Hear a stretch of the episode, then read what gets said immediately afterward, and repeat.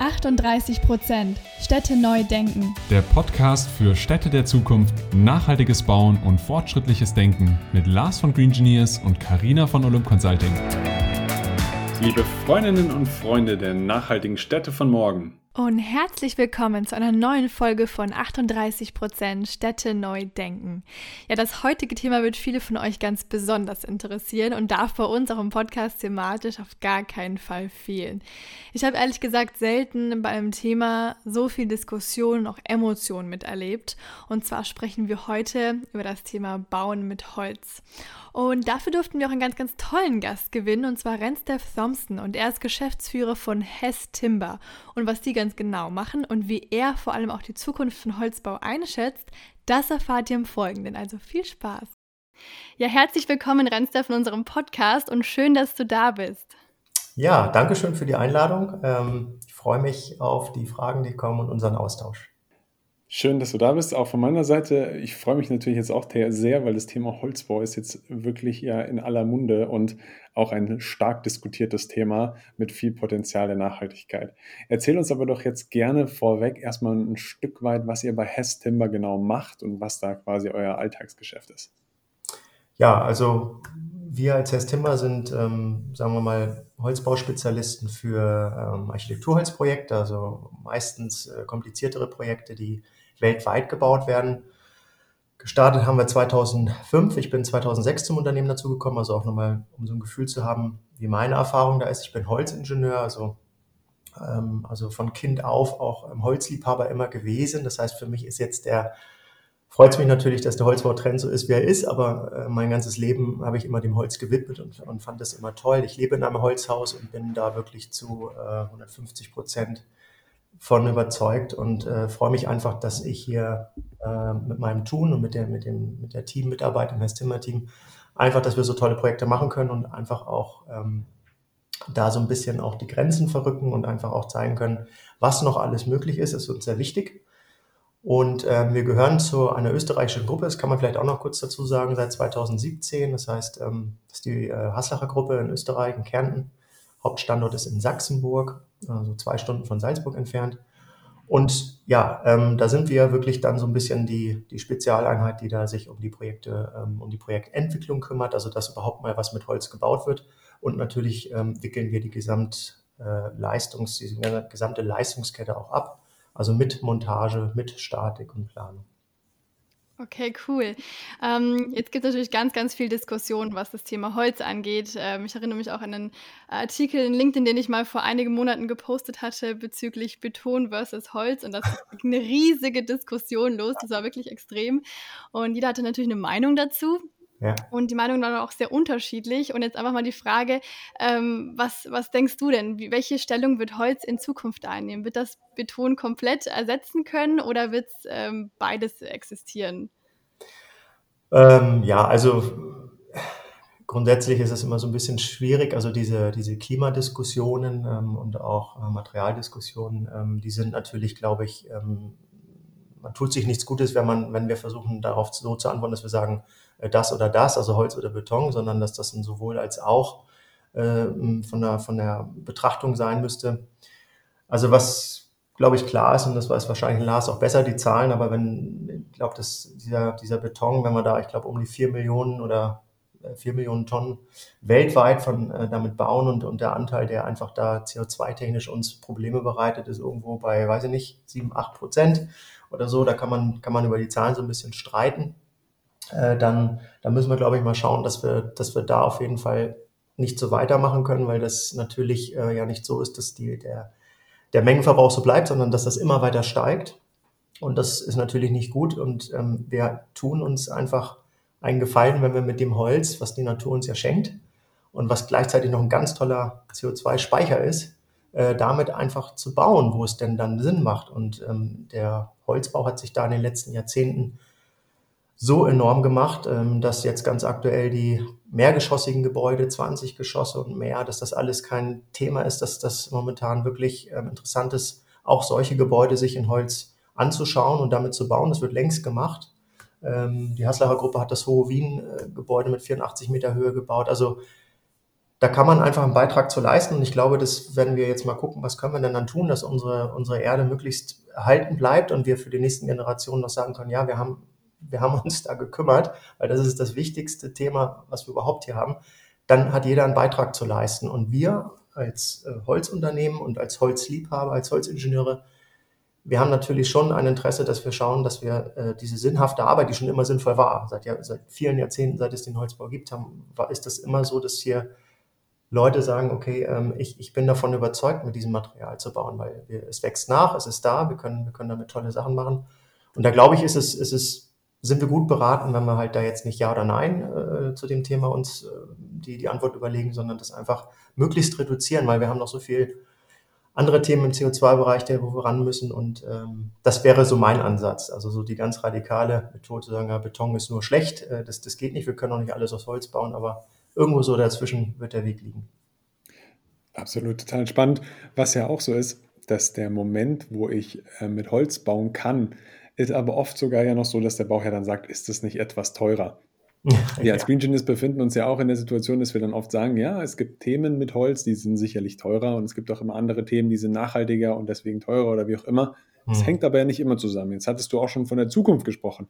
Hm. Wo siehst du denn da die Chancen von der automatisierten Herstellung von beispielsweise Holzsystemherstellungen? Also wo man wirklich Roboter schon einsetzen kann, weil ja Holz ein sehr gutes Material ist, was man skalieren kann in den einzelnen Stücken. Siehst du da Potenzial und Chancen? Wie stehst du zu dem Thema?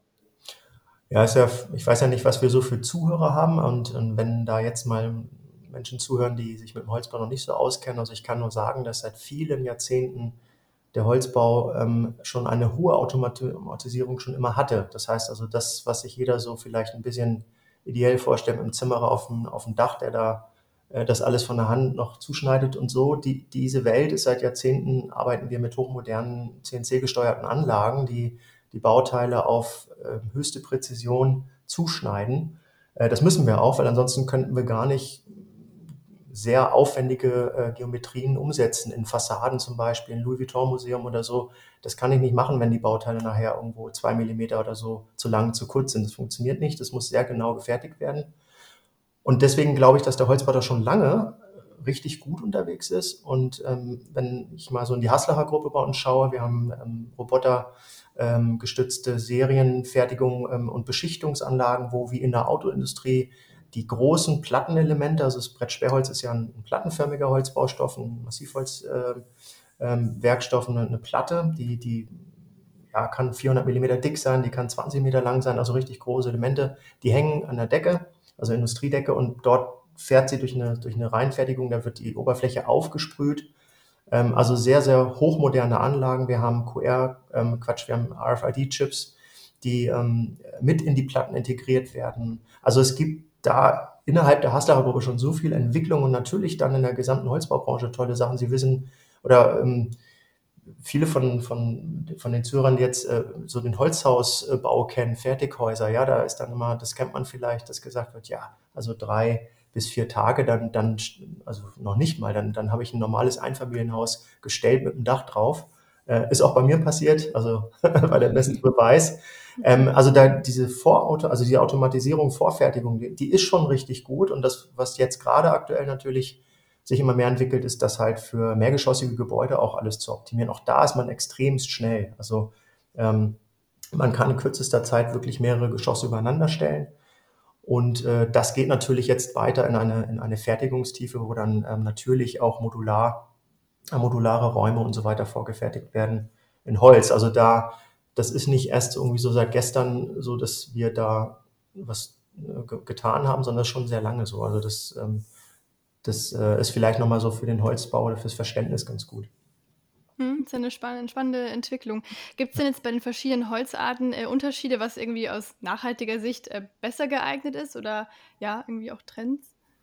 Bei der Holzart meinst du, oder? Mhm. Ja, also was ist Holz? Mm, ja, also da gibt es eigentlich äh, ja nicht direkt jetzt die Antwort, dass man sagt, äh, da gibt es jetzt die eine Holzart, die da irgendwie ähm, besser geeignet ist oder nicht. Ich denke, ähm, ich bin auch nicht der Forstexperte. Also das kann ich gleich mhm. dazu sagen. Es ist wirklich kein einfaches Thema, ähm, jetzt die Klimaentwicklung zu kombinieren mit einer äh, Forstwirtschaft, so dass die auch in den nächsten Jahrzehnten gut funktioniert. Also das, was wir jetzt an Holz verwenden, wurde vor 50 oder 60 Jahren ähm, gepflanzt, also die Fichten, ja. Ähm, und, und das sind einfach ganz andere Zeiträume. Das heißt, die Beforstung, die hat jetzt natürlich Herausforderungen ähm, zu bewerkstelligen, die nicht ganz einfach sind. Und ähm, bisher ist es immer noch so, dass wir ähm, weniger Holz verwenden als das, was nachwächst. Ähm, das kann man je nach Holzart auch unterschiedlich sehen. Also es gibt bei der Fichte sicherlich jetzt ein bisschen Engpässe aus verschiedenen Gründen, aber dann wird im Laubholzbereich wieder mehr nachgepflanzt. Das sind, äh, ist ein nicht ganz einfaches Thema. Okay, ja, spannend. Mhm. Ja, das war meine Frage so ein bisschen. Gibt es denn aktuell vielleicht so drei Hauptherausforderungen ähm, im Bereich Bauen mit Holz, die man ja vor, vor der die Branche gerade steht? Ja, es, also ich glaube ganz grundsätzlich ist es wichtig, dass viele Menschen ähm, davon überzeugt sind, dass es ähm, gut ist, mit Holz zu bauen. Ähm, und äh, dazu brauchen wir natürlich ähm, eine Gesetzeslage. Also es geht um Baugesetze und Richtlinien ähm, in den, nicht nur jetzt in Deutschland, sondern äh, wir müssen das ja weltweit betrachten, ähm, wo wir einfach, wo einfach dieses Material dann zur Anwendung kommt. Das heißt also, Menschen begeistern fürs Holz, das ist so eine Sache, die wir natürlich hier verfolgen und das tun wollen, durch unsere weltweit gebauten Projekte einfach zu zeigen, dass das geht. Und dann aber auch ähm, ja, dafür eine, eine, also rechtlich die Grundlagen zu haben, dass wir mit Holz auch wirklich tolle Gebäude bauen dürfen, die hoch genug sind, die nicht eingeschränkt werden durch irgendwelche Brandschutzregelungen, die ähm, fürs Holz ähm, teilweise überhaupt keinen Sinn machen. Da haben wir hier jeden Tag ähm, unverständliche Themen, wo einfach Richtlinien uns das Leben schwer machen. Also auch jedem Holzbaubetrieb, der, der ein äh, bisschen innovativ unterwegs sein möchte. Ähm, das ist halt so, dass da eben diese die Normung ähm, noch relativ langsam ist. Und ja, das sind so, sag ich mal, die, die Haupthürden in der gesamten Thematik. Und dann irgendwann muss man natürlich auch mal schauen, weil wir ja sehr, sehr viel mit Holz bauen, dann muss das auch alles ähm, aus den Wäldern entsprechend kommen mit den richtigen Holzarten. Und das ist dann sicherlich auch nochmal eine Herausforderung. Jetzt sprichst du davon, aus den richtigen Wäldern kommen. Vielleicht da ganz kurz noch komplett begleitend zu dem Thema ist ja die Frage, wo kommt es dann her? Also nicht aus welchem Wald, sondern wo ist auch dieser Wald? Ja. Ne. Wie seid ihr da positioniert oder was gibt es da für Themen, die bei euch auf dem Tisch liegen? Dieses Thema, also Hashtag Kauf lokal so ungefähr. Mhm. Wie, wie ist es da auf das Holz zu sehen oder wie kann man es da in der Holzbaubranche sehen? Also das ist, ich kann jetzt für die Haslacher Gruppe mal sprechen, das ist sehr interessant. Das ähm, war mir da beim Eintreten in die Haslacher Gruppe auch nicht so bekannt, aber es ist wirklich so, dass das Holz, was die Hassler Gruppe verwendet, ist nicht wenig. Wir produzieren 500.000 Kubikmeter circa an, an Brettschichtholz, Brettsperrholz im Jahr. Das ist also, sind damit eines der größten Unternehmen überhaupt, weil es gibt, wenn dann in Europa keine mehr sind, dann äh, weltweit auch nicht mehr. Also das ist wirklich ein, eine sehr große Menge.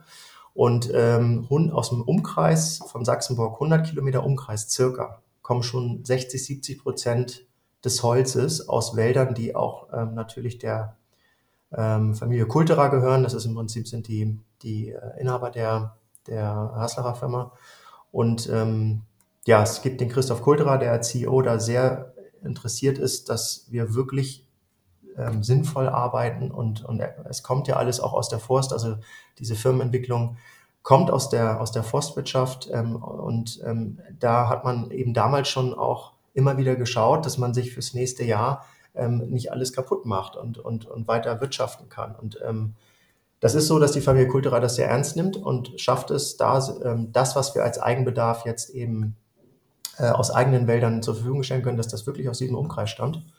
Ansonsten haben wir natürlich, ähm, wenn wir jetzt an andere Standorte gehen, es gibt ja bei der Haslacher Gruppe auch in, in, Magdeburg zum Beispiel einen großen Standort und so weiter, dann sind das natürlich Wälder, die aber auch ähm, aus Deutschland oder so ähm, wo das Holz aus deutschen Wäldern kommt. Also es ist jetzt nicht so, dass wir das irgendwo ähm, ja, aus anderen Kontinenten herbeifahren. Also. Mhm. Ähm, was würdest du denn sagen, welche Bedingungen müssen denn eigentlich jetzt gegeben sein, dass man wirklich von Nachhaltigkeit sprechen kann? Schließt jetzt so ein bisschen, knüpft an die Frage an, die Lars jetzt schon gesagt hatte, Herr mhm. ähm, lokal. Also gibt es da mehrere Punkte, auf die man irgendwie achten muss, ähm, dass man auch wirklich beim Holzbau von Nachhaltigkeit sprechen kann? Also per se ist ja der, der Holzbau wirklich äh, schon mal ähm, nachhaltig. Also wir reden jetzt ja davon, dass wir mit Fichte, also Nadelholz, ähm, größtenteils aus deutschen oder österreichischen Wäldern hier was bauen. Und diese Wälder sind, ähm, werden so äh, beforstet, dass sie, dass wir weniger entnehmen als das, was nachwächst. Das ist, das ist mal die Grundlage. So.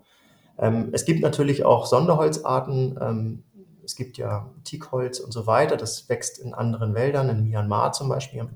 Mit solchen Dingen haben wir nichts zu tun. Ähm, wir, wir wollen das auch nicht. Also wir haben ähm, da immer, immer mal wieder natürlich äh, Anfragen oder ähm, Projekte, wo vielleicht Sonderholzarten ins Spiel kommen. Das machen wir aber nicht mit. Also das ähm, gibt es natürlich mal, dass man da schauen muss, dass man das nicht akzeptiert, sowas. Aber die, also das, was hier verwendet wird, ist auch alles zertifiziertes Holz. Also ich bin immer vorsichtig mit Zertifikaten, aber gerade auch PFC-Zertifikate oder die FSC-Zertifikate, also die dafür stehen, dass das Holz nachhaltig äh, eingeschlagen wird, das, ähm, damit wird hier sowieso zu 100 Prozent nur gearbeitet. Also hier gibt es kein Brett, was äh, irgendwo aus einem nicht zertifizierten Wald kommt. Ähm, mhm. Und somit ist schon mal die Basis gegeben, dass wir, dass wir, was die Herkunft des Holzes angeht, was wir dann weiter verarbeiten, dass das wirklich aus Wäldern kommt, die genügend, wo genügend Holz nachwächst. Das ist ja eigentlich dann die Nachhaltigkeitsdefinition. Ähm, und man könnte das noch weiter diskutieren, wenn man jetzt sagt, okay, wie ist das denn, wenn man jetzt irgendwo weltweit ein Projekt baut, dann fährt man das ja da in die, zu den Kontinenten und so weiter. Ähm, aber ja, kommt es darauf an, was man sich da anguckt für Länder, aber auf jeden Fall, ähm, sage ich mal, der Grund, die Grundversorgung und so, wie wir hier unsere Projekte in, ähm, in Europa machen, ist das ähm, denke ich, ja, schon sehr nachhaltig. Das finde ich jetzt interessant. Du hattest gerade angesprochen, die Definition von Holz. Das fällt mir jetzt gerade einfach so spontan dazu ein. Als ja. ich mich das erste Mal mit dem Thema Nachhaltigkeit beschäftigt habe und dann natürlich, so wie man das auch macht, man liest dann Springerbücher, dann war gleich am Anfang von dem Buch Nachhaltig bauen der Definition von Nachhaltigkeit ist ja. das erste Mal aufgetreten, so vor rund 200 Jahren ungefähr oder vor zwischen 100 und 200 Jahren, also ungefähr alter Begriff. Ja wo es das erste Mal aufgetaucht ist, und da war es schon in Verbindung mit Forstwirtschaft. Da hat man nämlich gesagt, man muss irgendwie so Forstwirtschaft betreiben, dass man weiter und für immer Forstwirtschaft betreiben kann, indem man nachforstet. Also beispielsweise sich hier nachhaltig verhält. Und deswegen fand ich das eigentlich schon, schon eine schöne Verbindung, dass man dieses Wort Nachhaltigkeit irgendwo ein Stück weit aus der Forstwirtschaft kommt.